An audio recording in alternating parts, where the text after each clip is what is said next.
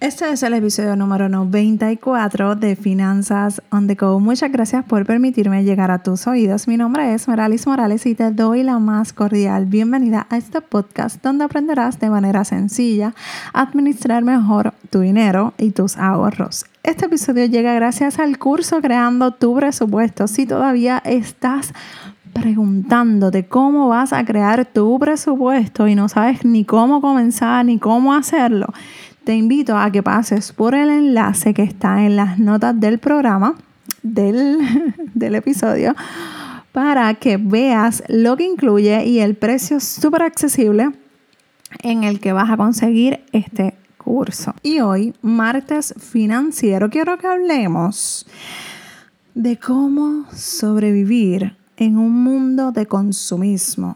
Y este tema, te tengo que confesar, eh, me, toca muy de cerca porque lo viví y lo vivo de dos formas totalmente diferentes. En el primer caso, quiero compartirte que antes yo me pasaba viendo videos de maquillaje y creo que en alguno de, de mi Facebook Live yo lo mencioné. Y la realidad es que yo me antojaba de lo que esas chicas estaban enseñando y realmente terminaba comprando cosas que yo no necesitaba solo porque me antojé, porque se ve lindo y después no sabía ni cómo usarlo y allá se terminaba quedando este, guardado, no lo usaba y allí moría. Y de ahí para el chafacón. Así que de una manera u otra, eh, yo, estaba, yo, estaba yo tenía una mala administración.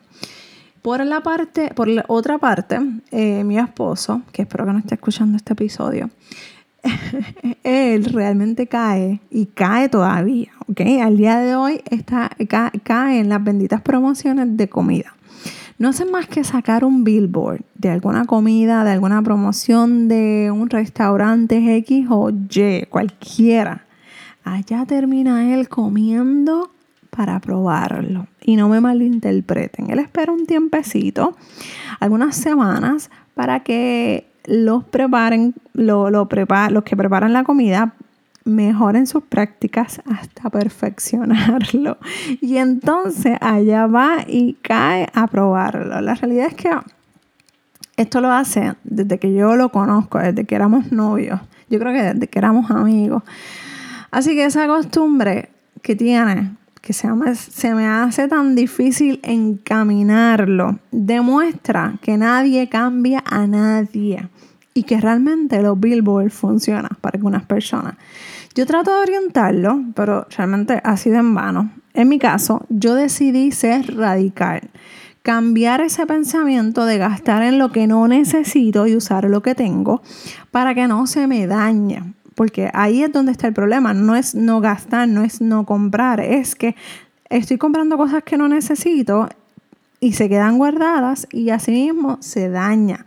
Ahí es donde está la diferencia, cambiar tu forma de pensar para tener otro resultado. A diferencia de mi esposo, las veces que ha probado algo y que no le ha gustado porque no le gusta el sabor o la mezcla o es más pequeño de lo que pensaba, yo, esposa al fin, de esas que les gusta decirles, pues yo te lo dije. ahí sale, ahí es que me puedo dar el gustazo de decírselo. Y siempre le digo, si te dieras cuenta que lo que caes, en lo que caes son en redes de mercadeo, en promociones. Yo te he dicho que eso no funciona. Que si realmente tú quieres probar algo es porque realmente te llama la atención y no es que todo te tiene que llamar la atención, no es que todo lo tienes que probar.